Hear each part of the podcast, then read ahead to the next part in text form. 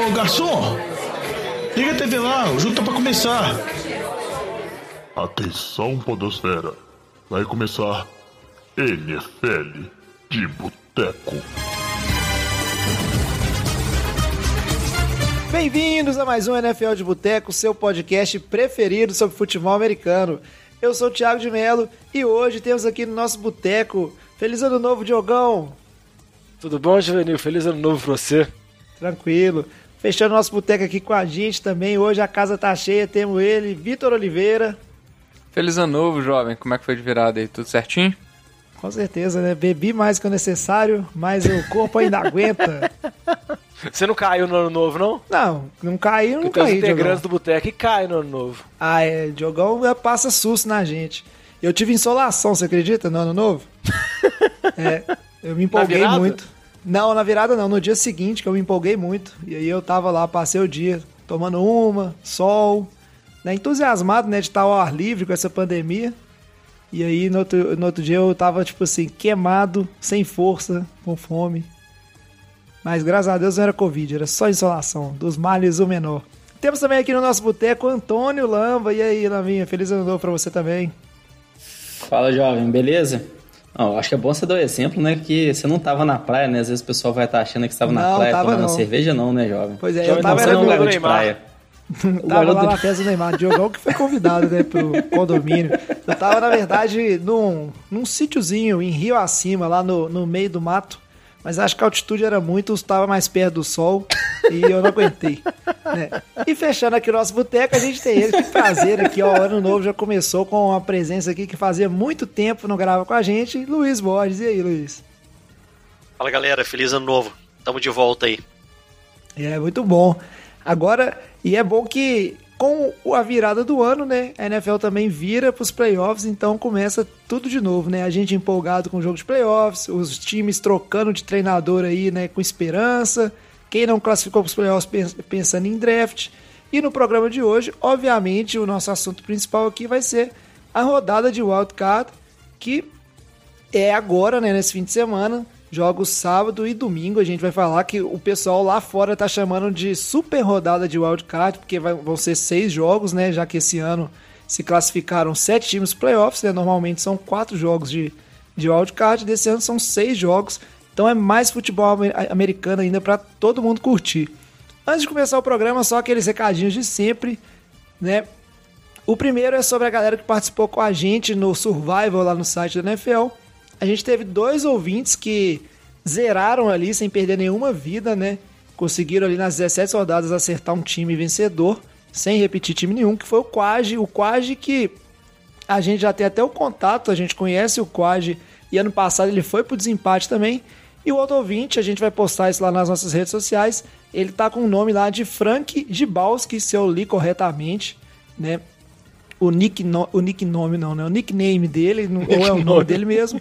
Então, já fica o recadinho aí, Frank, manda um contato pra gente, um e-mail, o que for, né? Ou nas redes sociais pra gente ver, fazer esse desempate entre vocês dois. Aí, caso nem o Quad nem o Frank apareçam, apareça só um, a gente já combina de gravar o programa como a gente faz tradicionalmente ali antes do Super Bowl com um dos dois, né? Quem aparecer ou quem venceu o desempate.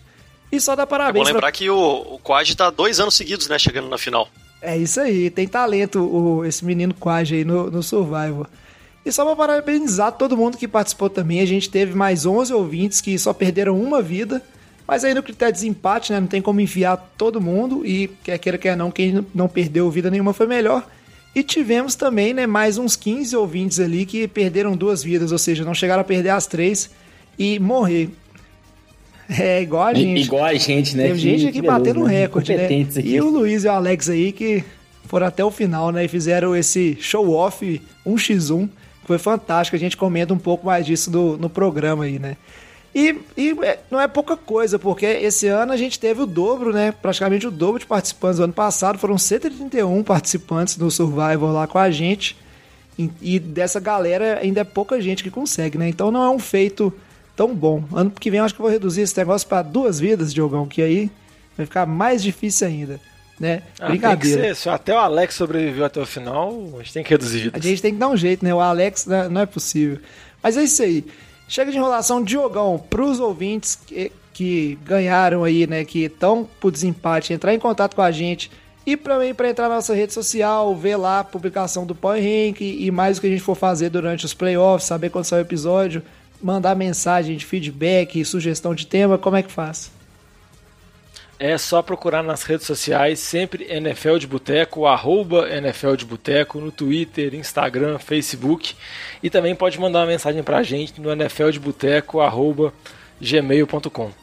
Manda pra gente, feliz ano novo, tudo mais. É isso aí. Então, já, já fica aqui um feliz ano novo para todo mundo que nos ouve. Antes de falar da rodada de wildcard, vamos só fazer aquele giro de notícias tradicional, porque tem alguma coisa para comentar, né? E nessa rodada, principalmente, é a situação de demissão, a Black Monday, como o pessoal gosta de falar, é né? demissão de vários treinadores. Não pode usar esse termo mais, Tigo. Não, desculpa. Breaking News. Não pode usar esse termo mais, como o Vitinho bem falou aí. Qual que é o termo que o pessoal usa agora, então? Sei é a segunda-feira da segunda foice. das, de- segunda das, de- das demissões. Segunda das demissões, é, é exatamente Segunda do reinício, recomeço. É, depende, né? Tem umas franquias aí que não deveria nem recomeçar. Tô zoando. Mas assim, vamos, vamos falar disso aqui, né? A gente falou muito durante a rodada de demissões, já tiveram outros head coaches que foram demitidos ao longo da temporada e agora começa todo mundo a correr atrás, principalmente de comissão técnica de times que não se classificaram, né? Na NFL, normalmente os times respeitam essa coisa que time que está disputando playoffs, você não vai lá fazer entrevista com o cara da comissão técnica nem prometendo nada, né? E aí, um cara que a gente vai começar dando a notícia aqui é que todo mundo tava na expectativa que seria o primeiro, seria o primeiro, ele aguentou a temporada inteira, né? Que foi o Adam Gaze dos Jets. Como é que pode, né, Vitinho? Ele conseguiu ficar a temporada inteira. Esse time dos Jets demorou muito pra fazer uma coisa que todo mundo tinha certeza que ia acontecer, né? Foi só pra cumprir tabela, ver quem que estaria disponível no mercado no fim da temporada, que é onde os times vão começar a buscar os novos head coaches, fazer as entrevistas, porque senão teria que colocar um interino, não teria pros- pros- perspectiva nenhuma, então espera terminar a temporada, já já estava sacramentada a demissão dele, na minha opinião, há muito tempo, depois de duas temporadas com nove vitórias somadas, então acho que era questão de tempo mesmo, péssimo trabalho desde Miami que ele, que ele vem fazendo na NFL, então acho que foi só uma, uma estratégia dos Jets ali apenas. Mas só pra falar que parece que o Adanguez tem chance de cair pra cima, porque ele, tem, ele tá sendo cotado pra ser coordenador ofensivo de Alabama. É, não, cair pro college não é cair pra Ah, cima, não né? é Pelo pra cima, Deus. não. Pra a, mim, a, a fama que ele, é pra que baixo. ele tem dos últimos trabalhos dele tão ruins, ele tá pegando o maior programa universitário pra ser coordenador ofensivo. Mas ele ainda não tem não, é clima um, na NFL agora, ele tá arrumando o máximo que ele consegue. ainda não é um time de NFL, Diogão. É, tipo assim, eu sei que o cara não tem clima, mas cair pra cima não, não tá, né? Ele- o Andanguês caiu pra cima quando ele tava lá, é, ia pra Miami, aí ele ia pro Jets. Não necessariamente que o Jets era melhor, mas quando ele deveria ter saído da NFL há muito tempo, ele arrumava vaga de head coach em outras equipes.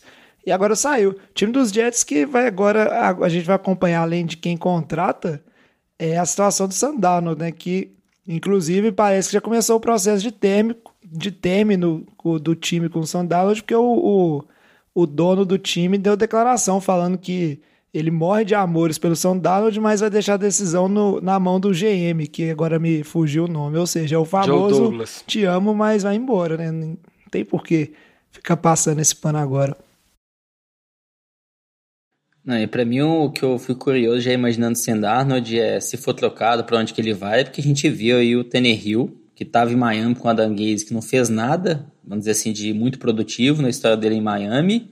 Quando foi pro time do Titans, olha o que ele tá fazendo nos últimos anos, né? Então, será que a culpa era quase totalmente do Adam Gaze pelo Tannehill não ter um bom desempenho no time do Dolphins? E agora será que pode acontecer com o mesmo Sam Darnold, que é um QB muito novo, de apenas 23 anos de idade? Então acho que vai ser bem curioso, aí vai ser uma boa história aí pro ano que vem, como que vai ser é, o Darnold, se ele vai conseguir dar a volta por cima, que eu acredito que tem possibilidade, que a gente vê uns lances dele muito bons, parece ter talento, mas falta um, Pele- um por esse papinho por aí, você já tá querendo ele no seu time, né, Lamba? Eu tô É, sentindo. mas ele é especulado no Saints. Ele é especulado em Pittsburgh, especulado também em Indianápolis. Vários times que têm QB Sem dúvida. Taysom Hill não é QB do time, o Drew Brees vai aposentar e James Winston não, não confia também não. Vamos seguir aqui pro próximo treinador que também durou muito tempo, mas já era coisa assim, é, vamos dizer assim, figurinha marcada. o- Até o, o- o general manager que estava de longa data ali também, que contratou ele, já tinha sido mandado embora, foi o Doug Marrone, é, treinador do Jacksonville Jaguars. E ele foi mandado embora agora, né, Diogão? E acabou, né? Mais um fim de uma era. O pessoal do Jaguars estava entusiasmado. Teve aquela temporada, acho que há duas ou três temporadas atrás, acho que foram três atrás que o Jaguars foi, chegou na final de conferência. Esse ano ainda tinha aquela coisa da Minshew mania. Minshew Trubisky talvez seria, né, um QB de fato, mas não, né? A franquia realmente desmoronou. Jaguars aí pique 1 no draft que vem, começando do zero. É, começando do zero, uma reconstrução completa. Igual você falou, o General Manager também foi mandado embora, então eles estão à procura tanto de um General Manager quanto também de um Head Coach. E muitos especialistas falam que talvez possa ser a vaga mais buscada pelo fato de Jacksonville ter o pick número 1 um, e, consequentemente, vai selecionar o Trevor Lawrence. E também é o time que tem mais salary cap disponível para a próxima temporada. Então, vamos dizer assim, é praticamente terra arrasada que você tem possibilidade de reconstrução, diferentemente de alguns outros times que estão em situação complicada, mas acaba tendo salários travados, salary cap, como é o caso, por exemplo, dos Falcons, que é um time melhor, é um elenco melhor, mas boa parte do salário está travado. Então tem que ver o que Jacksonville vai fazer. Eles falam em tentar trazer algum treinador assim, algum desses coordenadores mais procurados, como Arthur Smith de Tennessee ou Brian Dable de Buffalo, ou então buscar até um treinador mais famoso universitário. Então eles especulam muito o Urban Meyer, que é muito cotado, que foi treinador de Ohio State várias temporadas. Ele é cotado porque parece que Jacksonville quer investir pesado, além do Trevor Lawrence, quer trazer um treinador com, com um certo impacto. É, vamos acompanhando essa situação dos Jaguars. O nosso próximo treinador da lista aparecia na, nas listas lá, né, no ranking que o, o Diogão fez, de quem tinha chance de perder o emprego ou não. Parecia que esse ano ele seria salvo pelo milagre do QB Calouro, que foi o Anthony Lynn, treinador do Los Angeles Chargers.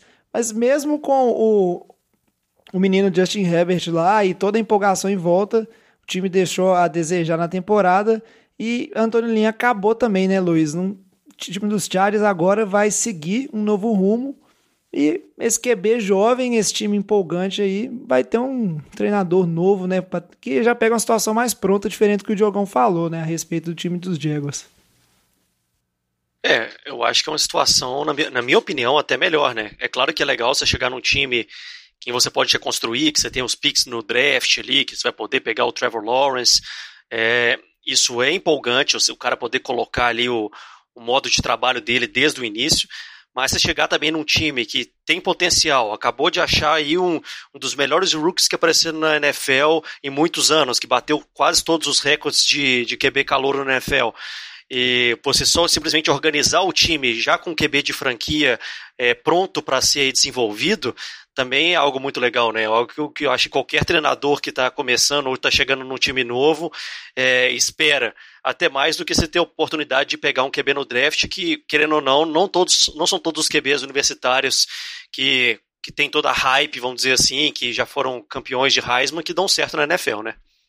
É, querendo ou não, se a gente, eu concordo com o Luiz, se a gente for analisar o resto dos times, né, não só somente os QBs, a, se a gente olhar assim na, na ponta do lápis, o time do, dos Chargers é um time melhor também, né? Você tem peças melhores com Bolsa, com Derwin James, no ataque você tem o Keenan Allen com, é, com o Austin Eckler, então o time do Jaguars são peças muito jovens, é um time você construir da base, o outro time você já tem jogadores já já com, com história, com estatística, que já demonstraram na NFL bons retrospectos. Né? No time do Diego você tem um, um, running back que é undrafted, que teve uma temporada muito boa, você tem receivers muito jovens, você tem o, o, o dois jogadores de defesa muito jovens lá no, no Josh Allen e no Miles Jack, mas é isso, ainda tem muita. É um time que precisa de muita coisa para se recompor ainda, que é diferente do, do, do, Chargers. Então o Chargers realmente é, uma, é um local mais atrativo, na minha opinião, para os head coaches nesse momento.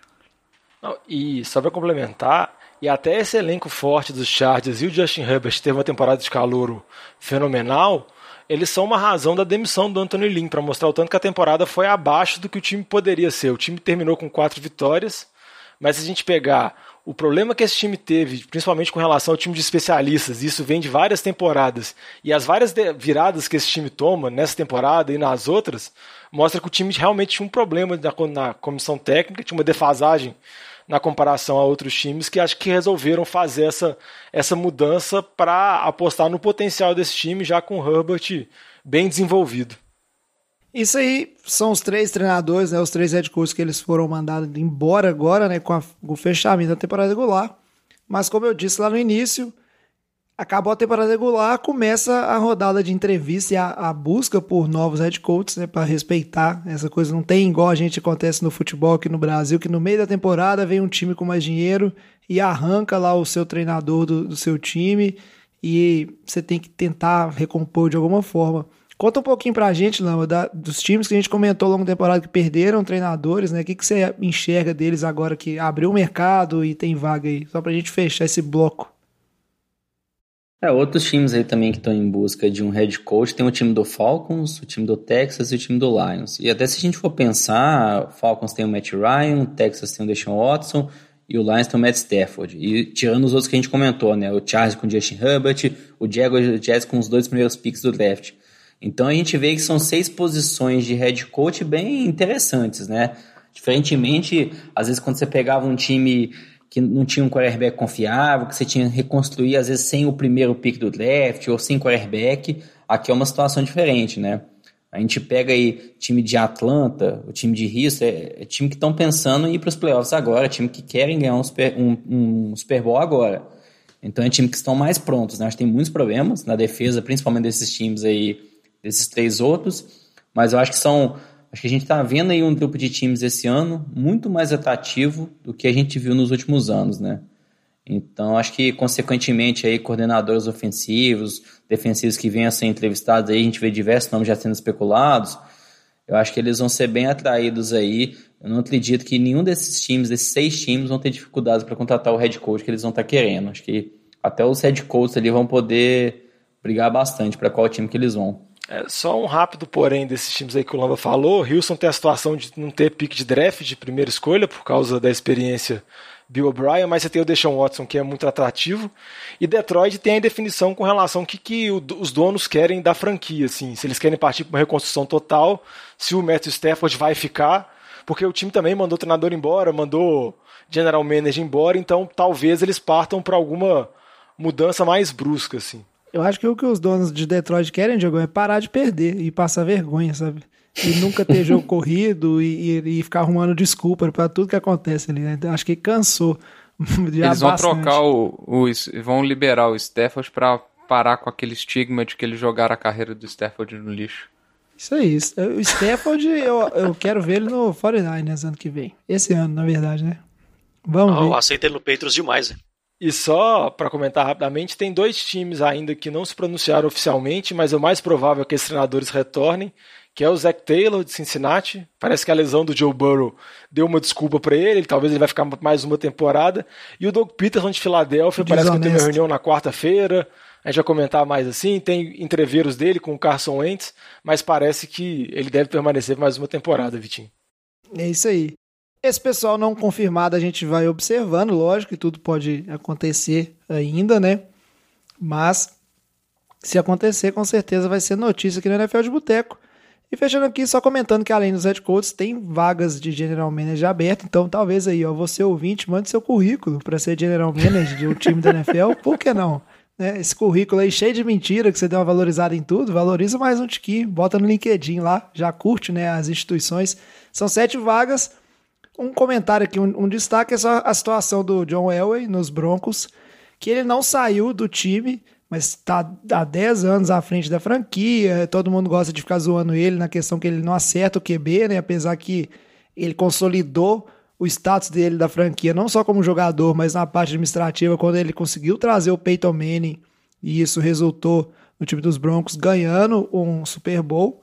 E agora ele vai ser um cargo lá de que é presidente de operações, diretor, então um cargo ele ainda vai ter muito poder, porém, né, mais que um general manager, mas agora ele não exerce diretamente a função de, General Manager. E vai participar com certeza da escolha, né? De quem será esse novo General Manager do time.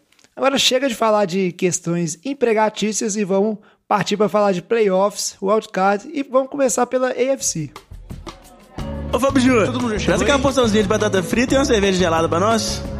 E antes de falar dessa rodada de wildcard da, da AFC, que são três jogos, né, como a gente comentou aqui, vamos primeiro falar né, de quem não joga na rodada. E para começar em quem não joga na rodada, vamos falar de quem tinha chance de estar nessa rodada do wildcard, mas morreu na praia, que foi o queridíssimo, talvez de algum ouvinte, né? Acho que ninguém aqui morre de amores, mas a gente estava até torcendo por esse time, tinha uma defesa interessante. Miami Dolphins, que estava dependendo de ganhar do Buffalo Bills, mas não conseguiu, né? Jogão e morreu na praia. Miami, o sonho de ir para os playoffs nesse segundo ano da era Brian Flores aí, vai ficar adiado para o ano que vem. Talvez de uma maneira meio triste, né? Que foi uma derrota um pouco contundente, assim, para ser bonzinho. É, foi uma derrota muito pesada, tomou 56 pontos do ataque de Buffalo, que veio muito bem. Lembrando que Buffalo chegou numa parte do jogo que tirou os titulares, porque praticamente viu que Pittsburgh não ia vencer Cleveland, já estava com liderança no placar. Mas o que chama atenção é, é, a expectativa que a gente tinha sobre essa defesa de Miami e o tanto que ela deixou a desejar nesse último jogo. Com relação ao QB, o titular foi o Tua, porque o Fitzpatrick foi diagnosticado com Covid, então ele ficou afastado desse jogo, ele nem chegou a ir para o banco, então nem teve a possibilidade do Fitzpatrick entrando no segundo tempo para tentar alguma reviravolta. Foi o Tua mesmo, teve interceptações, mas temporada de calor tem tudo para crescer e desenvolver para a próxima temporada. E o Fitzpatrick continua com, vamos dizer assim, com a saga dele. Ele nunca foi para os playoffs e não foi dessa vez. É minha minha aposta já pra temporada aí, na intertemporada, é que o Dolphins vai trocar o Tua, que o Tua que não isso, vai ficar Lamba? no time. Que isso, Lamba? É, que isso, Lamba, assim, eu acho, o, o, que eles viram... o Lamba, o eu acho que tem a questão de... do QB calor, ele tem zero amor no coração, tipo assim, ele quer destruir a carreira. Não, você vê, tipo assim, o Lamba falou bem do Sandarnold e já atacou o cocô no Tua. Rápido. Falando, o que que eu. Minha impressão, eu acho que, lógico, teve a intertemporada que foi bem problemática. O Tua tava voltando uma, de, uma cirurgia no, no quadril, né? Se não me engano. Então era bem sério. Isso com certeza impactou aí o início dele na NFL. Mas se você pegar os jogos dessa temporada, que o time do Dolphins estava atrás, eles bancaram o Tua porque o Fitzpatrick que daria a maior oportunidade do time ganhar, pô, acho que isso é uma falta de confiança total do Brian Flores em relação ao potencial do Tua. E esse último jogo, que foi contra o time do Bills, que era tipo, é o rival de divisão, é talvez aí quem vai competir com o time do Dolphins no, nos próximos anos pela essa divisão, o cara foi e lançou três interceptações, teve um jogo horrível. Então, assim, será que com Tua esse time do Dolphins consegue ganhar do Bills? Não sei, eu não vejo isso acontecendo, pelo que eu ouvi do Tua esse ano. Aí se o Dolphins, com o terceiro pick no draft, que é o pick que eles têm lá por conta daquela troca do Tunsil com o time do Texas, se eles confiam em alguns quarterbacks que vão estar disponíveis, eu acho que eles pegam o quarterback e tentam trocar o Tua. Não acho que vai surpreender. A gente viu isso com o Kyler Murray, né, o Josh Rose lá em Arizona um tempo atrás, e a gente viu que foi uma decisão correta. Não sei se vai dar certo aqui no caso do Dolphins, mas não me surpreenderia nem um pouco. É, eu aí, duvido muito. Pois é, eu não, eu não sei, Lamba, mas a gente vai observar, né? Com certeza, a única coisa que a gente pode fazer aqui é, vamos dizer assim, é especular mas eu tô satisfeito Uai, que pelo jovem, menos você não, você não jogou o, tua, o cara não? por ser canhoto, sabe? Você virou assim, eu não confio no Tua, no tua porque ele é canhoto. E canhoto não dá certo. Entendi seus argumentos. Vamos observar isso aí. Outro time que também não vai jogar né, nesse, nesse fim de semana, mas está na situação oposta a Miami, é Kansas City Chiefs, que foi a seed 1, então é o time de bye, com sete times, apenas um time terá esse privilégio de não jogar na rodada de wildcard. E Kansas City Chiefs, acho que não tem nem muito para falar, né? Poupou vários dos jogadores importantes, principalmente em skill position nesse, nesse jogo contra os Chargers. Perdeu o jogo, mas não faria diferença, já estava ali, né? Bem tranquilo, garantido. Terminou 14-2, é o melhor time assim da temporada em termos de score, né? De número de vitórias. E e acho que tranquilo, né? A gente até discutiu no programa passado, eu e o Diogão, se fazia sentido poupar ou não. Teve aquela questão que Baltimore poupou os jogadores no último jogo e aí teve a bye e depois chegou meio frio, vamos dizer assim, contra os Titans e aí foram atropelados. Mas considerando que teve algumas lesões no jogo, né, de jogadores de defesa ali, acho que o pessoal está satisfeito em poupar. Vocês querem comentar alguma coisa, Lamba? Fala aí. Não, acho que o único ponto aí foi que o Justin Herbert, o quarterback alô, a gente já comentou dele no começo do programa, teve um, ótimo jogo essa semana e fica ainda em definição de quem que vai ser o calor ofensivo do ano, se vai ser ele ou se vai ser o Justin Jefferson, também teve um bom jogo essa semana pelo time do Vikings, quebrou, quebrou o recorde do Enco Bold de jardas recebidos por um calor na história da NFL. Então acho que assim são dois ótimos nomes aí. Acho que ficou essa dúvida aí que a gente pode discutir aqui, acho que os dois merecem, os dois foram muito bons prospectos aí ao longo desse ano. É, com certeza. E na, na rodada que sai o NFL Honors, a gente vai voltar, sim, nesse assunto aí de, dos concorrentes e de cada prêmio. Então agora vamos partir para a rodada de wildcard em si. Vamos aqui na sequência dos jogos no fim de semana, né? Sequência temporal. E o primeiro jogo da UFC ele acontece no sábado, às 3 horas da tarde. Então é o jogo que abre a rodada entre Buffalo Bills, que a gente comentou aí no jogo de Miami, que ficou com a seed 2 na UFC, jogando com um time pior colocado, Indianapolis Colts, que aí a gente vai discutindo, mas na minha opinião também é talvez o, o pior time de todos aí que estão nesse wildcard da AFC. E aí, comenta um pouquinho pra gente, Vitinho, dessa situação do Bills e tal, como é que eles estão chegando em playoffs, como é que foi essa questão, a gente comentou do jogo do Bills contra o Miami, chegando muito forte, né, fazendo 56 pontos, mesmo poupando os titulares na metade do jogo. E o que, que, você acha de Índia aí, que eu tenho certeza que você tem uma, um apego no coração, como a gente gosta de dizer, você gosta bastante desse time, como é que você sente a situação de Indianápolis chegando nos playoffs? Né? Não conseguiu vencer a divisão, mas chegou. Ah, eu acho que Buffalo, na minha opinião, chega como favorito, principalmente pelo tanto que o ataque vem demonstrando. É, o Josh Allen está numa temporada se não fosse MVP. Se não fosse o Aaron Rodgers, para mim seria candidato a, a, a, MVP, porque eu acho que o Aaron Rodgers está acima de qualquer QB essa temporada e por muito. É, mas o, o, Josh Allen, o tanto que ele mudou o ataque de Buffalo, né, até a característica principal do ataque e a quantidade de pontos que eles estão conseguindo colocar jogo atrás de jogo, né, é, e essa partida contra uma boa defesa de Miami, um time que precisava vencer, eles foram lá e colocaram 56 pontos na cabeça da defesa. Para mim, mostra o tanto que esse ataque é muito, muito forte. Né? É, diferente do ataque de Indianápolis. O ataque de Indianápolis é um ataque que tem seus pontos positivos. É, o Jonathan Taylor vem mostrando uma evolução nesse, vamos falar assim, nesse último terço da temporada. É, mas o ataque aéreo ainda é muito inconsistente. É, o Philip Reeves é um cara que tem é aquela montanha russa que a gente viu a temporada inteira. Nessa última partida contra Jacksonville, é, teve um momento da partida que eles tiveram muita dificuldade de, de avançar com, com o ataque. Então foi, foi uma partida que teve terminou com duas posses, mas não foi uma partida fácil para Indianápolis contra o pior time da NFL. Né? Então, assim, é, eu não, não acredito que a defesa de Indianápolis vá conseguir parar o ataque de Buffalo totalmente. Eu acho que o ataque ali com, com o Stefan Diggs faz muito estragos. É, e eu não acho que o, Darius Leonard, por exemplo, vai fazer um tão efeito assim, porque o jogo de Buffalo não está voltado para o jogo terrestre mais. Né? Então, se fosse, é, fosse um, um, um, um, confronto ali de um jogo terrestre contra uma defesa tão boa, com, que tem um cara ali que pode fazer a diferença, eu acho que talvez o cenário poderia ser um pouco diferente, mas eu imagino um placar alto para o time de Buffalo e eu acho difícil o time de Indianápolis seguir aí e conseguir alcançar o, o, o time de Buffalo. Eu vejo Buffalo como favorito aí nesse, nesse, nesse jogo. Não, eu também vejo o Buffalo como favorito e vocês já falaram muito bem do ataque de Buffalo, só para destacar que a defesa vem melhorando nas últimas semanas.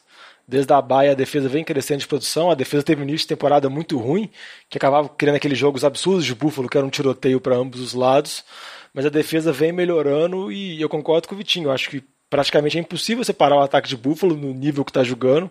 Ele vai colocar pontos e eu não consigo confiar que o ataque de Indianápolis vai conseguir superar ou equilibrar. Acho que a expectativa é tentar estabelecer um jogo terrestre com Jonathan Taylor, tentar manter a liderança, mas não dá para segurar o Josh Allen do jeito que ele está voando.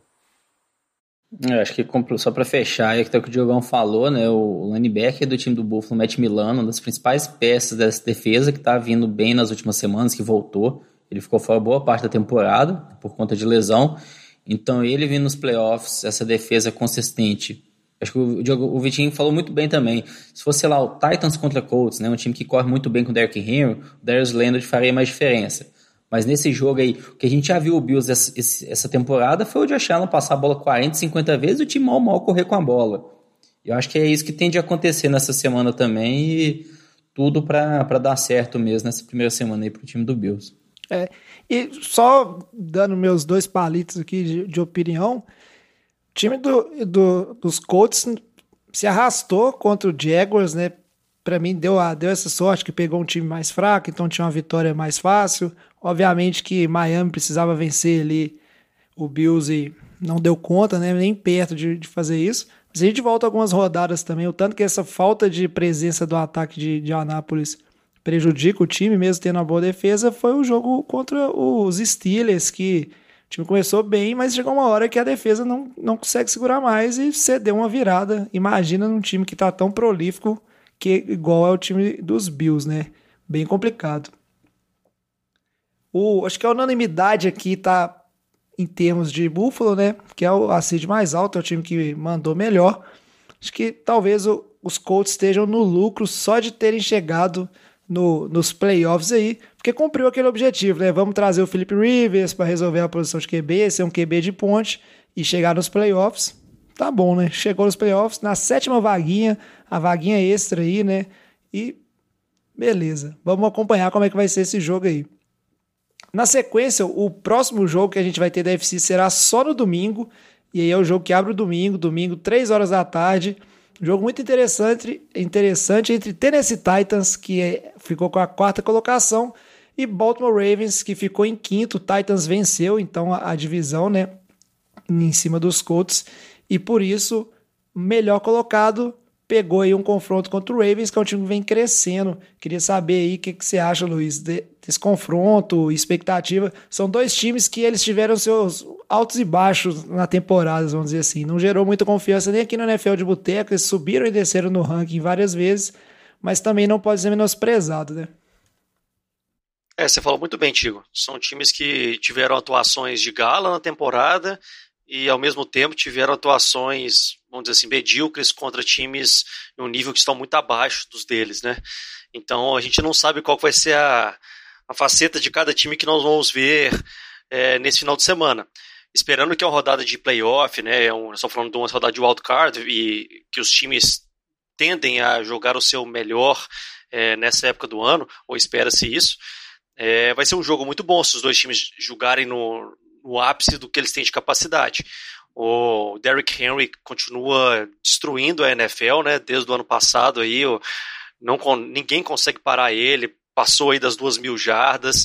Então, o time de Baltimore vai ter dificuldade de pará-lo. É, mas o Baltimore também tem um ataque corrido muito forte e a defesa dos Titans é, tá titubeando nas últimas semanas, né? Água de salsicha. jogo agora.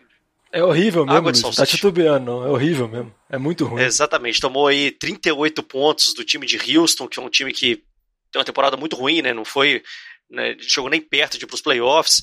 Então, se o Baltimore conseguir colocar o seu jogo corrido, que está funcionando muito bem, para funcionar, colocando ali o, o Lamar Jackson nos play actions que ele gosta, com aqueles passes longos para o Hollywood é, e para os outros receivers, o Boykin, é, o, o Titans vai ter dificuldade para conseguir ganhar esse jogo se não conseguir parar o ataque terrestre de Baltimore. Mas eu acho que essa premissa também é verdadeira para outro lado. Então eu espero que, que vai ser um jogo com bastante pontos imagino aí que as duas equipes possam chegar perto dos 30 pontos, vai ser muito disputado, e o time que ganhar esse jogo aí, com certeza, é, tende a dar trabalho, seja para Buffalo, seja para Tennessee, é, para Tennessee não, para Kansas City, é, no, no divisional na semana seguinte. É, como vocês comentaram, esses times tiveram altos e baixos na temporada. Baltimore vem de um bom momento, desde que Baltimore teve o surto de Covid. Baltimore venceu todos os jogos na medida que foi recuperando jogadores, mas também se pegar, praticamente não pegou nenhum adversário complicado, acabou batendo muitos adversários fracos, que era obrigação. O que chama atenção é que eu comentei com o Jovem no programa passado, a gente até brincou, que a impressão que eu tenho é que Baltimore desistiu de tentar estabelecer jogo aéreo. Eles falaram, ah, se a gente tenta na temporada que vem, vamos botar o Lamar Jackson para correr mesmo, o Lamar, o J.K. Dobbins, o Gus Edwards, e correr como se não houvesse amanhã, assim. Depois, se, se precisar dar passe, a gente dá passe, mas a ideia é correr mesmo e seja o que Deus quiser. E com relação ao time de Tennessee é o que a gente falou, assim. O ataque é um ataque muito potente, pode produzir muitos pontos, Derrick Henry é imparável, mas a defesa é uma defesa muito frágil, uma defesa muito fraca. Não me passa confiança, porque teve seus altos e baixos, mas vem num momento muito ruim da temporada. Tomou aquele atropelo de Green Bay, agora tomou 38 pontos de Houston. Então acho que é uma situação complicada. Então eu dou um certo favoritismo assim para Baltimore por causa de questão de momento, mas é aquela situação assim que a gente já viu que se o time de Baltimore sai atrás é muito difícil virar. Então é muito situacional do jogo, assim. Acaba que o time que talvez conseguir estabelecer uma vantagem consegue dominar o jogo, porque o time de Baltimore tem muita dificuldade para conseguir alguma virada.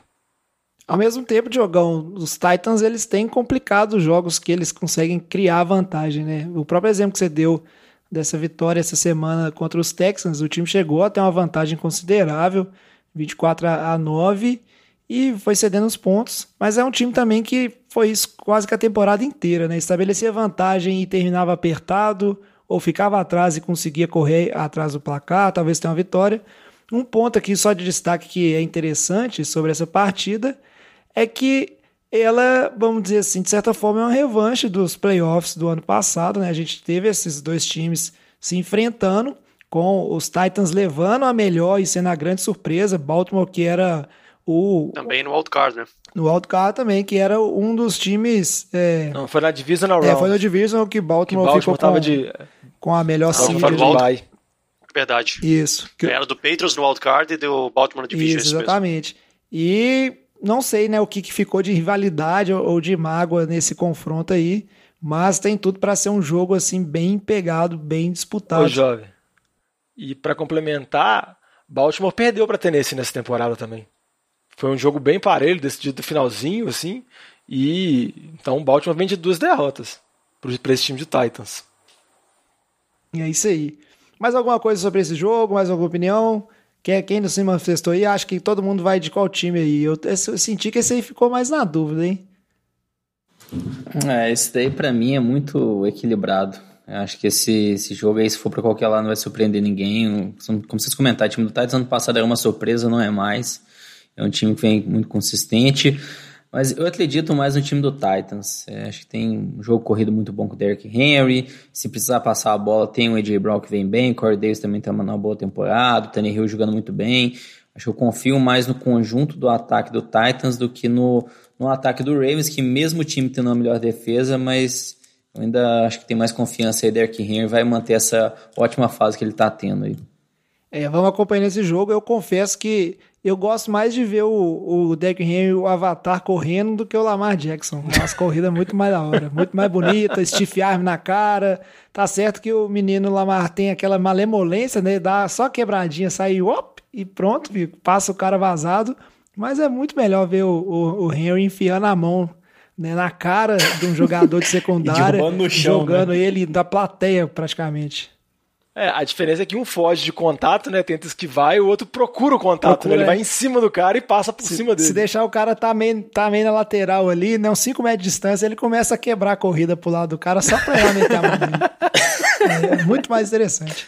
O último jogo que a gente vai ter na AFC, e é o jogo também que fecha a rodada, né? É o último jogo no domingo, 10 horas da noite, aquele horário bacana e realmente é um horário bacana para começar. É óbvio que se fosse 9 horas, mas é muito melhor do que jogo começando 11 horas. Então são horários que dá para a gente assim tirar o fim de semana por conta e acompanhar essas partidas. E playoffs é playoffs. Vai ser o duelo entre os Steelers e Cleveland Browns. O Browns que depois de muitos anos, né, 18 anos se eu não me engano, tá de volta aí nos playoffs. E Steelers enquanto estava aí invicto e chegou numa sequência pior, né? Pior no sentido assim, né? Com mais derrotas. Foi derrotado pelo Browns nessa última rodada. Importante para o Browns que precisava dessa vitória, apesar que mesmo com o Steelers poupando, né? Algum, no caso, a, o jogador mais importante que não estava jogando era o Big Ben. Steelers jogou com, com o QB E o reserva. TJ Watt também. Oi? E o TJ Watt também, você pode falar o principal jogador do ataque Isso, e o e principal da jogador defesa, da defesa. né? Ele já poupou Pra resumir, assim. alguma coisa assim. E, e ainda assim, o Browns se colocou numa situação que ficou 24 a 22 esse jogo, perdeu ali por conta de uma. Não foi por overtime, por conta de uma conversão de, de dois pontos mal sucedidas. E aí eu queria saber, Vitinho, o que, que você acha? O que, que a gente pode esperar? Já que é um confronto repetido, mas ao mesmo tempo esse duelo da semana 17, acho que ele não diz muito, né? Sobre o que, que vai ser esse repeteco. Mas você acha aí que o, os Browns eles, eles têm caixa agora que chegaram nos playoffs para fazer frente aos Steelers ou não, né? Esse jogo aí, talvez todo mundo vai dormir mais cedo. Eu vou ser sincero, eu não acho que o, que o Browns tem caixa, não. Acho que a torcida já tá em êxtase por ter chegado aos playoffs depois de- das últimas temporadas bizonhas. É, eu acho que os jogadores que dos Steelers que não jogaram essa semana 17 fazem muita diferença pro time. Né? Além dos dois que vocês comentaram, é, tem o Cam Hayward também da defesa, que é um jogador chave da, daquela linha def- defensiva. É, e eu ainda acho que, o- que o ataque de, dos, dos, dos Browns é, dependem muito do jogo terrestre, né? Eu acho que chega nos playoffs, vai ter aquela, aquela situação ali que vai depender do QB, e eu acho que existe um abismo entre os dois QBs. Acho que o Baker Mayfield teve uma boa partida nessa temporada lá, que ele teve um. Na verdade, não foi nenhuma boa partida, foi um tempo muito bom que ele teve essa temporada, na minha opinião. O resto tudo ele é muito inconsistente. E é um ataque que depende atualmente das corridas do Nick Chubb. É Nick Chubb, Nick Chubb, Nick Chubb. É, não sei se isso vai funcionar contra um time inteiro do Steelers. Steelers que não vem numa boa, numa boa sequência, mas teve uma, uma, um- uma partida recente para estudar esse ataque de, de, de Cleveland. Né? Eu acho que isso é o que eu comentei umas semanas para trás. Eu queria que a NFL fizesse isso dentro dos, dos jogos de divisão, colocar uma partida em sequência da outra para ver como que os times se adaptariam é, entre si. E o Steelers está tendo essa oportunidade, que não é o que o Browns vai ter, porque o Steelers provavelmente não usou o, o que tinha para usar. né? Então eu acho que isso aí dá uma, uma grande vantagem para Pittsburgh. É, acho que até complementando o que o Vitinho falou, em relação ao time do Browns, é, a gente tá, tá gravando podcast aí terça-feira, tá tendo mais problemas de Covid. O head coach Kevin Stefanski foi diagnosticado com Covid e também o guard, o left guard, o Joel Bitonio, que é uma das principais peças dessa linha ofensiva, ajuda muito no jogo corrido. Então, se você pensar, o head coach não vai estar lá, que era quem chamava as jogadas. Acho que vai ser o coach de time, special teams, se não me engano. Pode falar o que for, vai ter uma influência disso. O guard, que é uma das principais peças na linha ofensiva, não vai estar jogando também. Eu acho que o time de Pittsburgh é total favorito nesse jogo. Sem falar do. Por conta disso, Só né? para complementar, Leandro, só fa- sem falar do Oliver Venom, que rompeu o Aquiles, um dos principais jogadores da defesa também, uma dupla ali com, com o Miles, Miles Garrett, né? E também tá fora da, do restante da, da pós-temporada. Não, isso daí. Então, acho que é nessa linha o time do Browns aí mais desfalcado por conta dessa questão de Covid, acho que vai afetar bastante. A gente não sabe se tiver mais casos, se a NFL vai avaliar ou não adiar esse jogo, acho difícil. A NFL não conseguiu terminar a temporada aí nas 16, com 16 jogos, né, 17 semanas aí, sem criar uma nova semana. Então, acho que eles vão evitar de qualquer forma mudar algum jogo agora nos playoffs nessa reta final, isso vai afetar muito o time do Browns. Acho que até um, um ponto que eu estava pesquisando, às vezes o pessoal fica perguntando, pô, mas será que o Stefanski não conseguiria ele ser o head coach à distância, né, de forma remota, tipo um Zoom, um Teams? A NFL ela tem protocolos aí super rígidos, regras quanto a isso, que não permitem nenhuma comunicação do campo com locais externos ao campo por parte dos times. Então isso daí, por conta de violar outras regras da NFL, seria impossível. Só levar ele numa roupa de astronauta. Aí coloca ele numa sala isolada na cabine lá vendo o jogo com roupa de astronauta, aí ele chama jogado, entendeu? Se conseguir colocar um homem na lua com roupa de astronauta, você não consegue colocar um homem no estádio em Pittsburgh? É, mas é, ainda. É ainda falta de assim, má cara, vontade. Eu acho que é, é muito complicado, tipo assim, o tempo entre uma jogada e outra é, é muito curto que você tem pra tomar decisões. O, o, e a futebol americano, uma das coisas mais divertidas é que o situacional ali varia demais, né? Do que pode ser feito, o que, que vai ser decidido. e tem aquela coisa da conversa com cada jogador específico, né? Uma coisa que você vai passar. Eu acho que deve ser muito difícil fazer isso. Que é a mesma coisa que é tão difícil que aí o fato do cara não estar tá lá e delegar para alguém da comissão que não é quem faz isso normalmente, tem, eu concordo que tem uma perda, igual o Lamba falou. Sobre esse jogo, então, parece que todo mundo espera aí que os Steelers passem, né, adiante. Então fica aí para os Browns, pelo menos essa coisa aí bacana, né? 18 anos sem ir para os playoffs se a cidade de Cleveland for comemorar, igual comemoraram naquela vitória lá, depois de, de muito tempo, vai pegar Covid todo mundo da cidade. Então, Ô, Jorge, se bobear é melhor até Só- não vencer, né? Ô, Jorge, só pra falar, só pra dar. Eu também acho que Pittsburgh é favorito, eu apostaria em Pittsburgh, mas eu não sei, assim, eu tenho um pressentimento, assim, porque nem é por acreditar em Cleveland, mas é mais de duvidar de Pittsburgh que eles podem se embananar. Porque tirando aquele tempo contra os Colts, que no segundo tempo que eles foram muito bem, a sequência deles, igual o Vitinho comentou, é uma sequência muito ruim. O ataque não funcionava, a defesa já tava, não estava conseguindo suportar carregar tudo. Então, sei lá, assim, se o Nick Chubb está numa partida ma- maravilhosa, se o time consegue superar esses vários desfalques por lesão, alguns jogadores de defesa de Cleveland voltam, que não jogaram nessa semana, sei lá, é mais desconfiança com Pittsburgh mesmo do que alguma confiança com Cleveland. Os Steelers, mesmo quando eles estavam na série invicta deles, que, que durou, se não me engano, foram 11 jogos invictos na temporada, eles conseguiram complicar vários confrontos que foram decididos no finalzinho ou foram apertados. Então, para fazer isso nos playoffs não custa nada. E na verdade, até melhor, porque se todo jogo de playoffs for para overtime e passar dos 20 pontos no, no tempo regular, é sinal que a gente vai ter final emo- em- em- emocionante. Eu prefiro do que o jogo ser um atropelo, né? Que é o que a gente vai falar agora. Vamos passar para falar dos jogos da NFC. E a NFC, por mais que a gente gosta de falar todo ano, que ela é mais equilibrada, eu acho que tá bem mais fácil assim de apostar em qual time deve vencer. Esse assunto é bom, hein? Merece mais uma cerveja. Antes de falar dos jogos em si da AFC, para manter a mesma dinâmica, vamos começar aí falando de times que poderiam estar jogando essa rodada de wildcard, mas não estão. Vamos começar então pelos times que morreram na praia. E aí, na NFC, a gente tinha mais equipes disputando, né, com chances ainda na, na última rodada. E uma delas era o Arizona Cardinals. E aí eu vou até falar do Cardinals aqui, aproveitar que eu torço pro 49ers, então vou destilar um rancor. Mentira, não tenho rancor assim não. Mas o time do Cardinals, uma coisa é certa, jogou contra o Rams, a gente vai conversar um pouquinho de Rams que se classificou depois, precisava ganhar, tava com a faca e o queijo na mão, como a gente gosta de dizer aqui em Minas Gerais, e aí foi incompetente. Pode me falar que, ah, mas o Kyler, o Kyler Murray eh, se lesionou e aí ficou difícil. Eu vou te falar o seguinte: se o QB ele corre muito e ele machucou a perna e ele perdeu mobilidade, ele ainda tem que conseguir fazer os passes. Vocês têm dois dos melhores wide receivers, sabe? Não tem desculpa. O Rams estava jogando com o QB estreando na fogueira. E ainda assim, E a se única. perder uma perna, o cara melhora, né, jovem? É, se for o Aaron Rodgers eu- certo tenho certeza jovem. que todo mundo pensou nisso aqui. É, o Aaron Rodgers joga melhor ainda, né? Quando perde uma perna. Tô- Se, per- ó, se ele machucar a perna nos playoffs aí, pode entregar Machucar, o, o homem, não precisa perder, não, né? Exato, lesionar. Pô, perder uma perna é grave, né? O, vê o Alex Smith aí, ó. O Alex Smith machucou a perna e levou o time pros playoffs. É, teoria só se comprova. O- mas aqui, voltando pro, pro negócio sério. É uma situação que acho que não, Sério. não tem nem desculpas, né? Vamos dizer assim, o jogo, se eu não me engano, ele terminou 20 e poucos a, a 7, agora me fugiu o placar aí.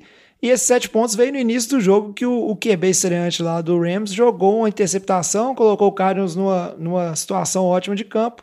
E aí fez sete pontos, depois não fez mais nada, assim. Então acho que é um time que ficou por fora por que não fez por onde, né? Acho que não tem muita coisa. Alguém quer Foi falar 18 a mais? 7, jovem. Foi 18 a 7, Ah, né? só, é, só pra falar que foi bem decepcionante, né? Porque era um confronto decisivo entre os dois times disputando vaga dos playoffs e acabou sendo um duelo de QBs reservas, assim, onde a defesa do Rams dominou completamente. Você pode tentar aliviar a situação de Arizona, que o, o Murray machucou durante o jogo, então o QB reserva não foi preparado para jogar, mas eu acho que deixa muito a desejar, assim, quando a gente fala sobre um ataque de Arizona, que era tão esperado e ser inventivo com Kingsbury, acho que termina assim num, num viés de baixa nessa temporada assim e o time do Rams é, é melhor mesmo então, em termos de time do que o time do, de Arizona. É, e é aquele ponto, né? Eu acho que- O, só pra completar aqui, lá, o Jogão falou do- de ser um ataque mais quente. O ataque de Arizona, com certeza, é o, é, é o time que fez a movimentação mais quente do, da temporada, que foi trazer o, o DeAndre Hopkins. E eu acho que o que ficou da temporada é que não é, não é só isso, né, que esse time precisa pra começar a ganhar, sabe? Você trazer uma estrela, um recebedor pro seu QB, que é um, é um puta QB, eu gosto do Kyler Murray, mas tem muito caminho pra andar ainda. E o time ainda tem muita coisa, assim, pra melhorar, principalmente lado defensivo, mas ofensivo. Fala aí, Lambinha. Acho que você falou aí bem, até o já tem uns boatos, mas eu acho que é bem irrisório ainda, que já se desconfia um pouco se o Kingsbury é ou não head coach para NFL. Estão começando a colocar muito a culpa nele pelo time não ter chegado nos playoffs, considerando aí o, que veio, os adversários que enfrentou ao longo do ano, o quão próximo chegou e não ter conseguido obter essa vaga, já estão começando a culpar o Kingsbury. E a gente vê o Kyler Murray, o Kyler Murray parece um ótimo QB, parece sim ter um futuro na NFL. Então, eu acho que o Kingsbury, não acho que ele vai ser demitido agora, nem de perto disso, mas se a gente vê ano que vem uma temporada do Cardinals aí decepcionante, um 8-8 sempre os playoffs, assim, com certeza o Kingsbury eu acho que vai correr o risco de ser demitido, né?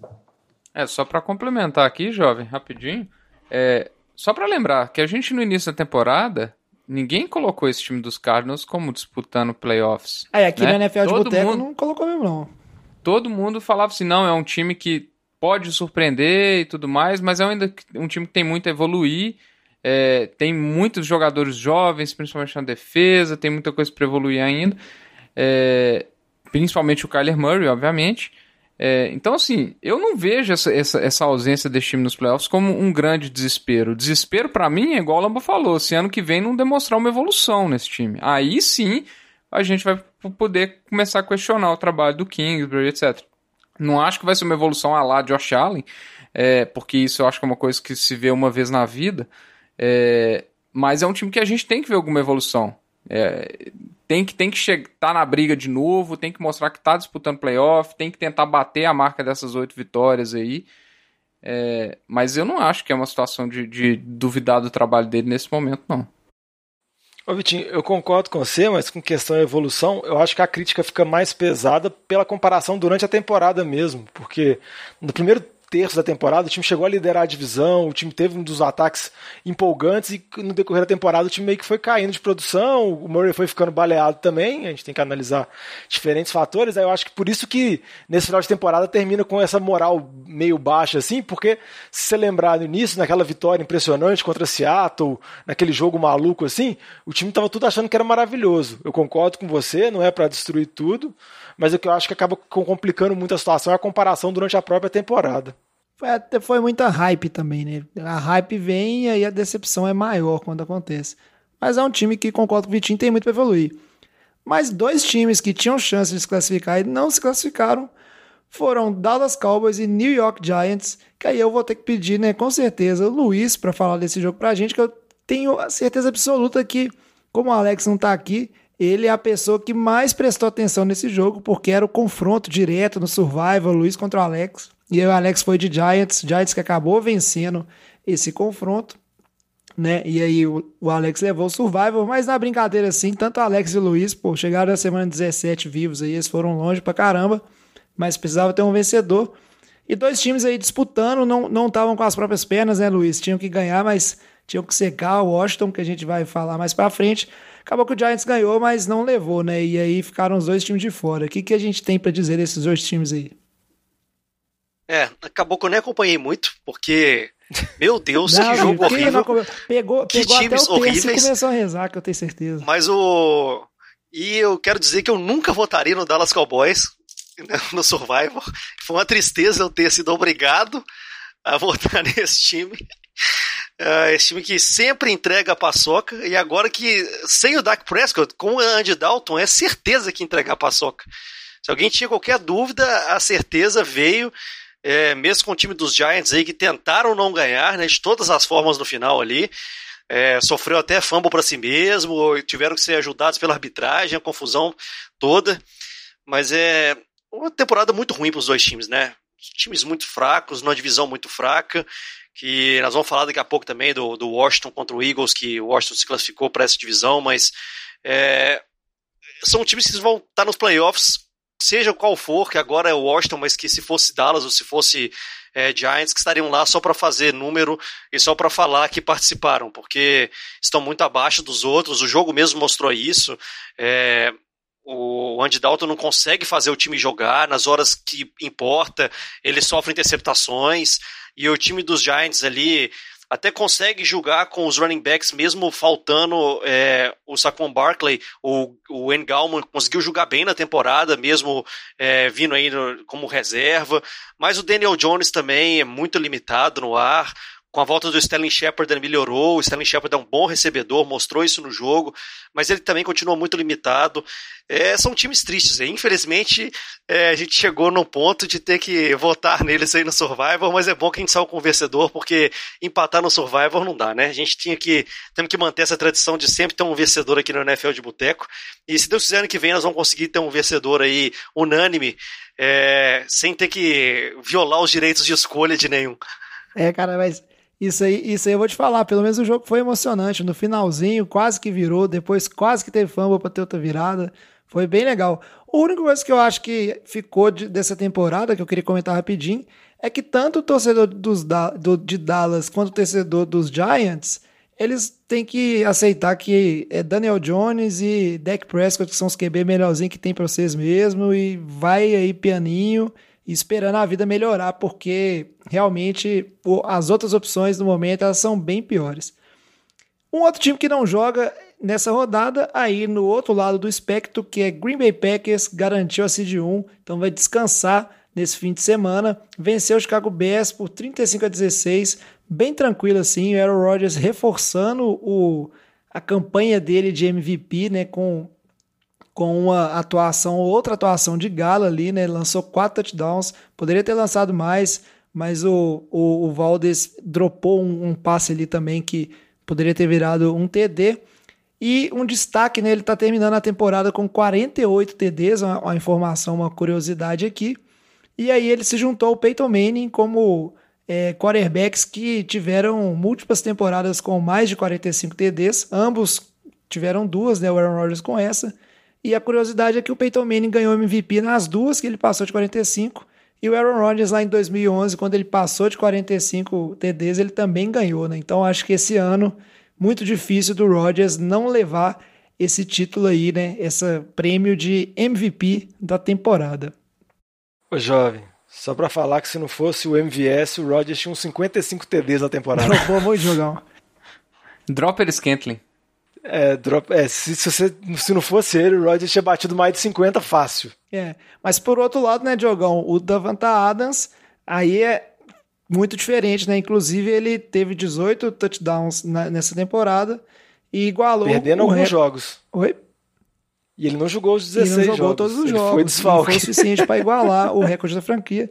E é impressionante a química que o Aaron Rodgers tem com ele, né? Imagina se tivesse outras opções da mesma qualidade. Acho que a gente não precisa ficar falando muito de Green Bay, porque não vai jogar. Vamos partir então para os jogos de, de wildcard, seguindo a ordem temporal. Aí o primeiro jogo da NFC é o segundo jogo de sábado, que acontece às 6 horas e 40 minutos.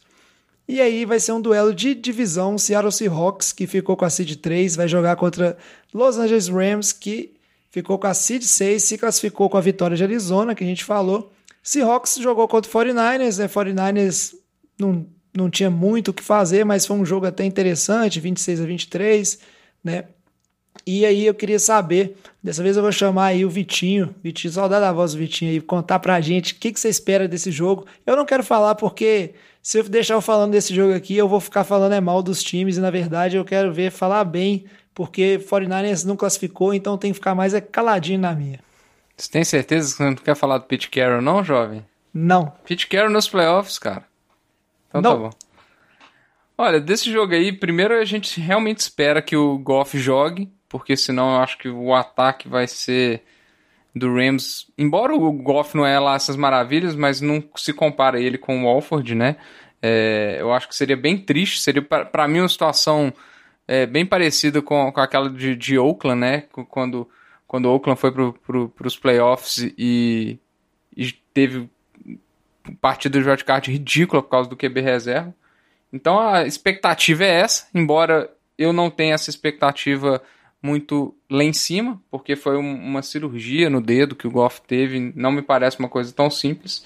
É, sem falar que o time do, do Rams já vai estar tá com, com outras lesões, né? O Cooper Cup, por exemplo, não joga. Então. É, o Cooper Cup e o Brockers eles não devem jogar por causa de Covid. É, então, assim. Eu, particularmente, acho que Seattle é, é o favorito nessa partida.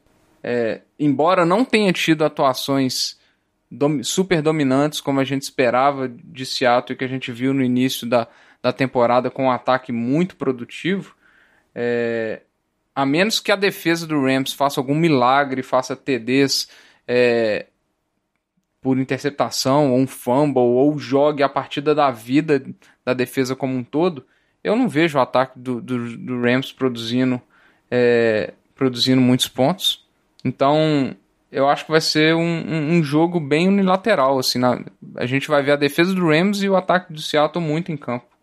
É, não acho que vai ser muito diferente. O time do Rams, que ofensivamente já não vinha empolgando, é, na minha opinião, nem com o Jared Goff. Então acho que eu, sinceramente, não é um dos jogos que está me empolgando para ver nessa, nesse, nesse fim de semana, não. Sabe um cara que eu acho que ele vai estar tá aí no holofote de novo e é coisa para aparecer? Chama que veio também. Ele, a situação é super complicada, mas a gente viu o Rams dar trabalho para Seattle nessa temporada e é a hora dele mostrar que, tipo assim, na falta de peças, ele consegue bolar alguma coisa ali para tentar dar oportunidade à defesa dele ganhar o time, porque a defesa do Rams é muito forte, vem bem, mas o, o ataque do Rams tem que construir pelo menos o suficiente para essa defesa ter oportunidade de ganhar. Eu também acho que quem vai vencer esse jogo, se, se o Rams vencer, será a defesa na atuação mas aí precisa do ataque conseguir produzir pontos e chegar ali pelo menos em 20 pontos para essa defesa ter oportunidade, né? E deixar tempo para ela descansar. Vamos ver como é que vai ser esse jogo.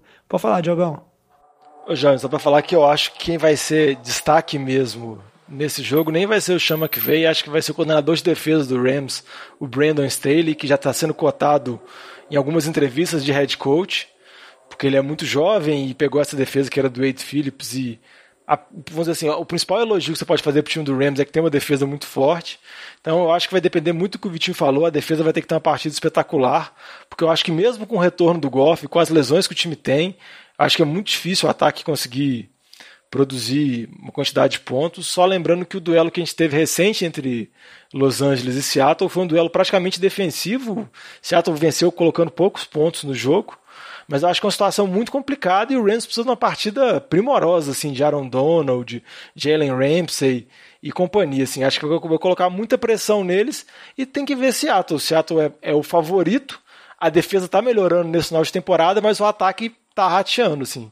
Então, acho que vai ser uma mostra que o ataque vai ter um, vai, o ataque de Seattle vai ter um adversário difícil, que é a defesa de Los Angeles, mas tem que produzir pontos.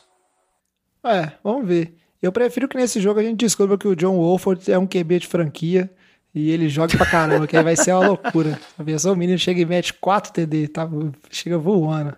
Não, jo jovem, ele já jogou essa semana, a gente viu que é. ele é ruim. Não, mas ele não é QB de NFL. Eu, eu concordo com você, mas a corneta tá Seria... tá tão grande que eu vi que um, um tabloide de Los Angeles colocou um, tipo um editorial assim, falando que eles acham que o Wolford deve ser o titular, porque ele tem mais chances do que o, o Jared Goff. Só pra você ver o nível da corneta que eles estão em cima do Goff. Mas eu acho que é, é mais cornetagem mesmo do que análise crítica. É isso aí. Sendo que é a segunda partida da vida dele. Pois é, o pessoal tá, tá aprendendo com Lamba a sair queimando a carreira do, dos QBs assim, de cara. Né?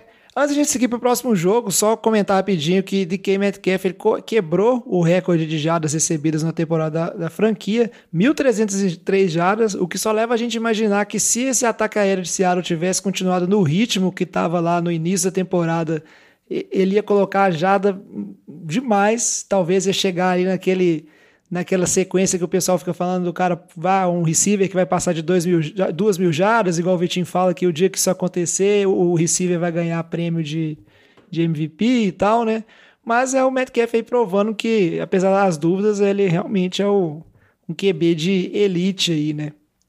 É, e só provando que as escolhas de receiver do Eagles são horríveis no draft, É um né? pois é. Mas não são Eagles, é o Metcalf, muita gente deixou passar. E Mas o Eagles passa o Metcalf e o Justin Jefferson, né? Então, assim, é duplo. Imagina você ter os dois, hein? E Seattle acertou um cara aí que é bom e parece ser durável também. Vamos seguir para o próximo jogo, e aí é o jogo que fecha a rodada no sábado, 10 e 15 da noite também. A gente tem o duelo entre Tampa Bay Buccaneers e Washington, time de futebol genérico, que ficou com a seed 4, apesar da campanha 7-9, mas foi campeão da sua divisão. O que só prova o tanto esse confronto, só prova, depois eu vou deixar vocês entrar no assunto, mas só prova o tanto que o Tom Brady é bom e experiente com playoffs, que ele garantiu essa seed 5 para a Tampa, tem várias rodadas para enfrentar o time que viesse da NFC East. Então é experiência. O cara eu quero um adversário mais tranquilo, né? Mas também não sei se a vida do Tom Brady vai ser fácil, né? Os Buccaneers que venceram os Falcons ali, né? Tem a preocupação do Mike Evans, também quebrou é, recorde lá que era do Randy Moss. Tem muito recorde quebrado, né? Bacana que o pessoal vai só evoluindo. De mais temporadas com mil jardas, mais mil jardas recebidas, né? Foi a sétima dele. Só que aí ele teve uma lesão lá aparentemente no joelho. Ninguém informou a, a gravidade, vamos dizer assim. Mas vai ser uma perda importante. Deixo isso aí para vocês falar.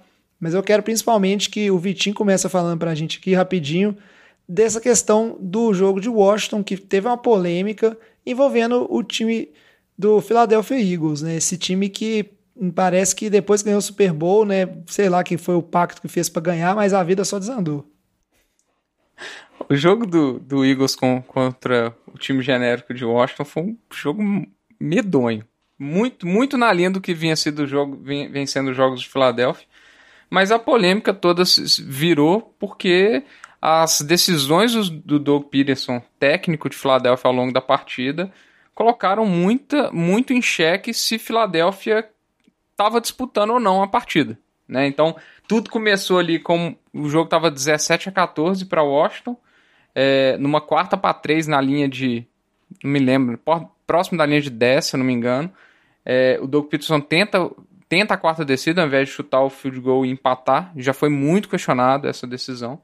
E aí, para piorar tudo, num jogo que estava sendo disputado dentro de uma posse de bola, no último quarto ele tira o Jalen Hurts do, do jogo, coloca o Nate Sudfeld, é, e aí foi catástrofe. O último quarto de Filadélfia foi medonho. Primeira campanha interceptação, segunda campanha fumble, a terceira campanha foi horrível, né?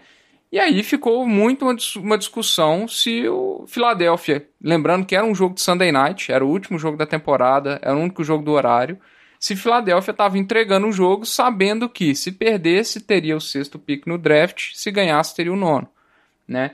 É, então gerou-se muito essa polêmica, e aí a gente tem que olhar dois lados da polêmica. O lado, primeiro, o lado de Filadélfia está entregando o jogo para ganhar picks, que eu acho que é um lado. é, a gente pode falar, eu acho que ficou muito na cara no jogo, acho que foi uma atitude feia do time de Filadélfia, mas é algo que, infelizmente, a, a dinâmica de draft da NFL, na minha opinião, ela beneficia quem, quem perde jogos. É, diferente, por exemplo, da NBA, que tem uma loteria, que eu acho que é algo que a NFL já tinha que ter pensado há muito tempo para evitar algum, algumas atitudes desse tipo. É, e o outro lado, que aí é o que gerou mais polêmica ainda, é que essa derrota deu a classificação para Washington e o Giants poderia ter classificado se, Eagles, se o Eagles ganhasse. Né? Então isso gerou uma, uma repercussão muito grande na mídia. O, o Joe Judge é, deu uma declaração muito pesada ontem, falando que o time de Filadélfia desrespeitou o esporte é, e várias outras coisas. Né? É, falou que, que é um absurdo.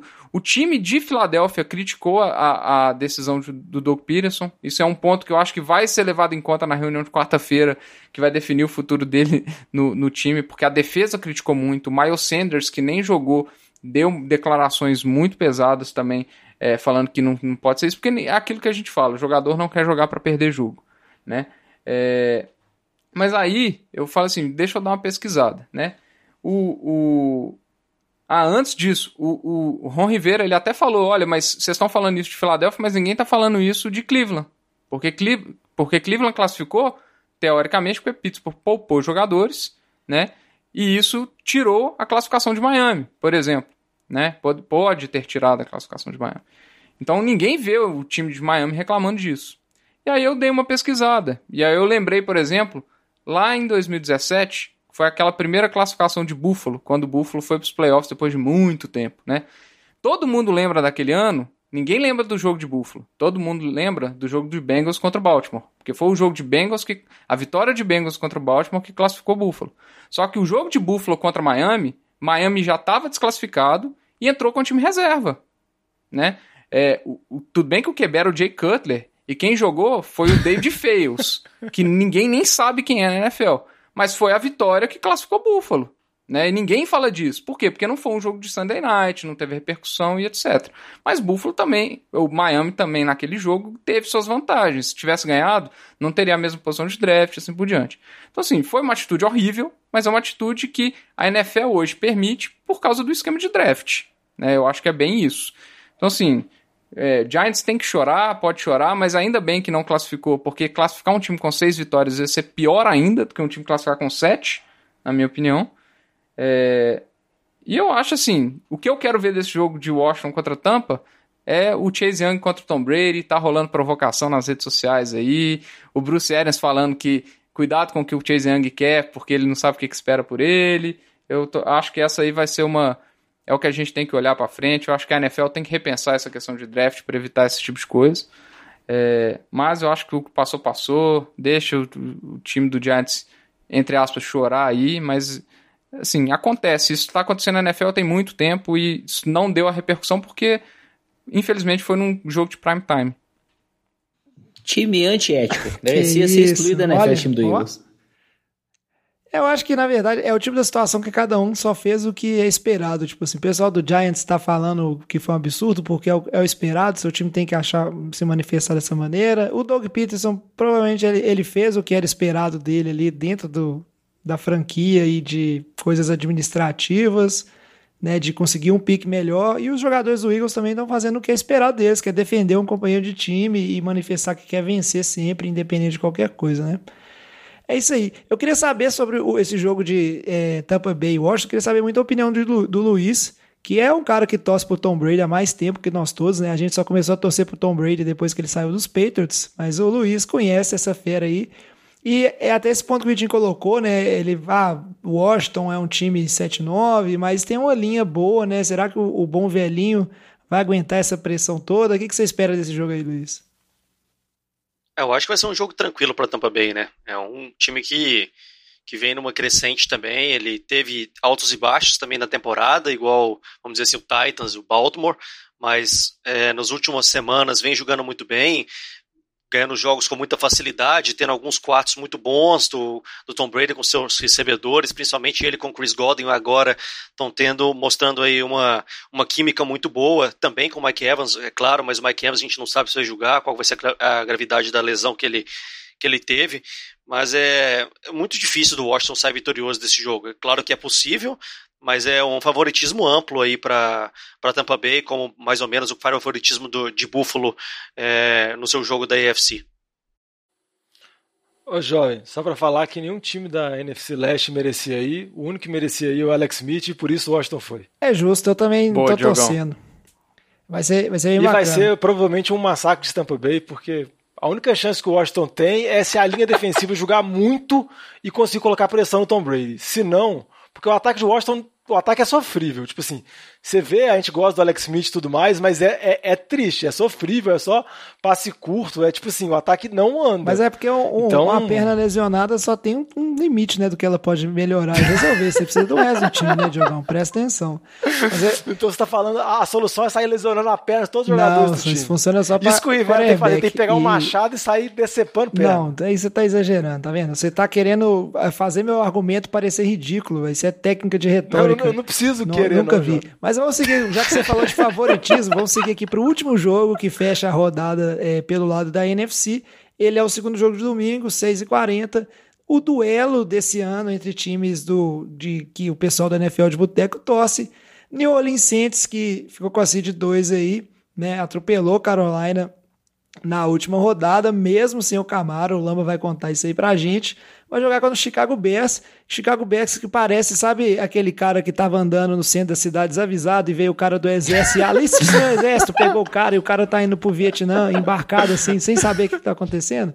Eu, eu vejo isso um pouco a situação do Bears, né? Que ele caiu de gaiato nos playoffs eu falo isso porque. Eu quero saber o Bears qual tinha, cidade que você anda. o Bears tinha chance, mas na prática o que ele fez foi tomar uma surra de Green Bay, igual a gente falou, e caiu nos playoffs mesmo assim, né? Então é uma situação meio avulsa. Mas eu quero que o Lamba conta disso pra gente, já que o Batatinha não tá aqui, né? Fala pra gente, Lamba, o que a gente pode esperar desse duelo aí, New Orleans Saints contra o Chicago Bears? É nesse jogo que seu time vai entregar a paçoca ou é no próximo?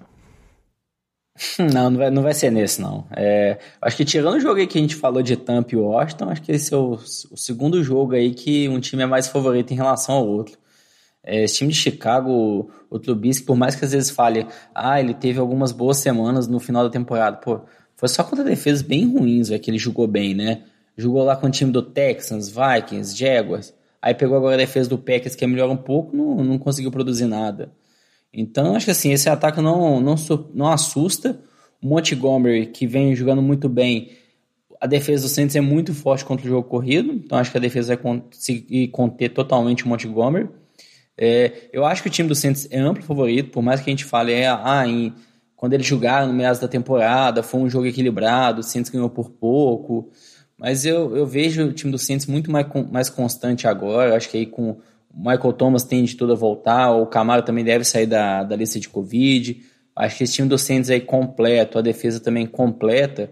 Acho que tem tudo para ganhar esse jogo do time do Bears aí sem problemas, viu? É, acho que esse ataque contra o Bisque não, não assusta, É, não. fora a desonestidade, né? Que você ficou criticando o time do Vitinho aí, os Eagles, mas seu time conseguiu um joguinho de domingo só pro Camaro voltar, né? Pra, pro, pra, do Covid. Aí você culpa a NFL, né? Aí você resolve lá com o Roger Goodell. É o menino Camara que depois de fazer seis TDs resolveu numa festa, né, Lambo? Uma decisão muito correta, ah, né? Ele deve ter ido pra festa do Neymar, com certeza. Gênio. Sem dúvida que ele passou o Réveillon com o assim, Neymar. Não, é, não é garantia, né? Ele acho que ele tem que testar ainda alguns não, é. dias. Não, é, ele tem chance de jogar. Se fosse sábado, era, era zero a possibilidade, assim. Não, é, e, exato. E, e, o negócio dele é porque ele contraiu o Covid, né? Ele não tá naqueles né, contatos próximos, então tem que ver se ele tá em situação boa para jogar também. Mesmo se ele der negativo, ele pode, dependendo, tá Vamos dizer assim, não, não, é, quem que tá tá falando, assim, jogar? assim, O cara tá é um monstro da humanidade. Ele É. pode estar com Olha, Covid. Às vezes tá sem treinar. O Camara- O Covid parou o mundo, ele não pode parar o Camara? Não, você é doido. O, Eu só não pago o Derrick O Camara, Henry. eu tenho Henry certeza pegasse que- o Covid, ele eu derrubava tenho o jogo. certeza que o Camara, se pô- colocar ele nesse jogo aí, ó, com, com respirador mecânico entubado lá, e deixa ele, ele vai receber um passezinho, cortar ali, cortar ali, fazer o TDzinho dele. Ele não vai fazer seis, mas um TDzinho, com certeza ele arranja. E o, o cara é muito monstruoso. Ah, acho que é, é isso e também, se a gente pegar a defesa do Bears aí, que há dois anos foi uma das melhores defesas da NFL, o Khalil Mack, naquele ano que ele foi trocado, o time do Rays pro time do Bears, jogou muito bem, mas não tá sendo mais jogador dominante, tá sendo uma defesa aí mediana da NFL e um ataque abaixo da média. Então, É, vamos ver. Agora que seria engraçado Ô, o. Trubisky ter o jogo da carreira e atropelar o Saints, Lamba. E eu não vou deixar você fugir. Se você fugir do programa seguinte, nós vamos pedir essa declaração por áudio pra tocar ela aqui. Que seria engraçado, seria, né? Mais difícil, concordo. Mais alguma coisa, coisa, né? Diogão? jogo- Fala aí desse jogo. É o, é o jogo da carreira dele que provavelmente, se ele jogar muito bem, garante pra ele um baita contrato em Chicago, né? Exato. Mas o que eu ia perguntar pra vocês aqui rapidinho é: se o QB do Rams for o John Wolford, qual desses três jogos você acha o mais parelho? Não, mais parelho, eu acho que o de Seattle e Rams ainda É. Mesmo com assim. QB reserva, Eu eu, também acho. acho. Eu também acho. John por causa da Wolford eu defesa. acho mais parelho. Por, pra ter noção dos outros dois. Era só esse ponto que eu queria falar, assim, pra você ver. É verdade. É, Eu concordo também. Bom, é isso aí, né? Então, a NFC, enquanto tem jogos assim mais difíceis de prever, na NFC parece que os duelos são mais bem definidos, né? E o do Rams, que podia ser uma coisa mais interessante, tem esse fator do, do QB reserva, que ainda assim pesa menos do que a ruindade dos outros times, mas a NFL é interessante. Que o QB reserva você não sabe, jovem, é, É, dúvida. a NFL é é interessante, não. todo mundo gosta, porque sempre tem uma surpresa, né? Sempre costuma ter um timezinho de playoffs de, que na rodada aí no wildcard vai lá e surpreende alguém. e desclassifica um time ali que ninguém esperava que ia sair. Eu torço para isso porque deixa a história mais interessante. Mais alguém quer falar do jogo do Saints contra os Bears ou vamos seguir? Vamos seguir aqui então, só para o bloco de fechamento encerrar esse programa que tá muito bom, mas tudo que é bom tem que chegar no fim. Ô galera, nós estamos fechando a cozinha, vocês vão querer mais alguma coisa? E aí, esse encerramento onde a gente fala de survival, os jogos da rodada a gente já vai falando ao longo do programa, né? Estamos focados em playoffs. Survival que é só dar parabéns pro Alex, reforçar lá pros ouvintes, né? O, Quage, que a gente já tem o contato para mandar mensagem para ele, e o Frank de Balski ali entrar em contato com a gente para ver como é que nós vamos fazer esse desempate. Enquanto isso, vamos comunicando pelas redes sociais, por e-mail, manda o que vocês acharam da temporada, manda o que vocês estão esperando dessa última rodada de wildcard. E para o pessoal fazer isso aí, como é que é, Diogão? É só mandar nossas redes sociais, Twitter, Instagram, Facebook, sempre arroba NFL de Boteco, Boteco com U, que é o jeito mineiro de escrever, o jeito que a gente brinca, que é o jeito certo, ou então mandar um e-mail para a gente no nfldeboteco.gmail.com. É isso aí. E só pra falar que eu acho que o Alex ficou tão feliz com a vitória dele que ele bebeu tanto que ele nem conseguiu vir no programa hoje. Consegue não. Até hoje é eu tô, abalado. Eu tô tecendo notícia do Alex desde o jogo. Eu não, eu não sei o que aconteceu com o menino, não. Vou ter que mandar mensagem pra esposa dele. Vai ser, vai ser o jeito. Mas aí. Ô, jovem, foi um mix de sentimentos, assim, com a vitória no Survival e depois o Eagles entregando domingo à noite. É muita loucura mesmo. A gente vai ficando por aqui então. Muito obrigado, Diogão, Vitinho, Lamba, Luiz, por gravar esse programa aqui. A gente tá junto falando de NFL logo após a, a virada do ano. Feliz ano novo para todos vocês que nos ouvem aí, que seja é, um mês, né, esse, esse resto de NFL de playoffs aí muito bom e que seja um ano melhor do que o ano passado, que a gente supere essa questão da pandemia aí. Pô, pior que foi, não tem como ser, né? Uai, Agora não. Ah, ô, nossa, Ô, Lamba, Lamba, nunca mesmo. Não agora não, Lamba. Estourou o ano. Ai, meu Deus. Fica aqui registrado então nas internets que se o ano de 2021 for pior que o ano de 2020, se a pandemia vier uma segunda onda que deixa o pessoal, faz o pessoal virar zumbi, zumbi do Covid, quem fez foi o Lamba com essa boca de balde dele aqui, ó. Tá, tá gravado, não tem como sair, Lamba. Ninguém vai editar não isso. vai aí. vir onda mais não, jovem. Vai vir um tsunami. É, vai ser, vai ser difícil. O Covid vai começar a passar por pernilongo. O pernilongo comum vai passar Covid para as pessoas. Essa vai ser a evolução do ano de 2021. Porque o Lamba. Ah, não, Lamba. É isso aí, a gente fica por aqui. No, senão, antes que o Lamba fale alguma outra coisa aí que prejudique o ano de todo mundo, feliz ano novo para todos. Né? Traz a saideira, fecha a conta, passa a régua e até semana que vem. Valeu. Valeu, pessoal. Até Falou. mais. Valeu. Pra que, que você faz uns negócios desses, Lamba? De graça, velho. Gratuito.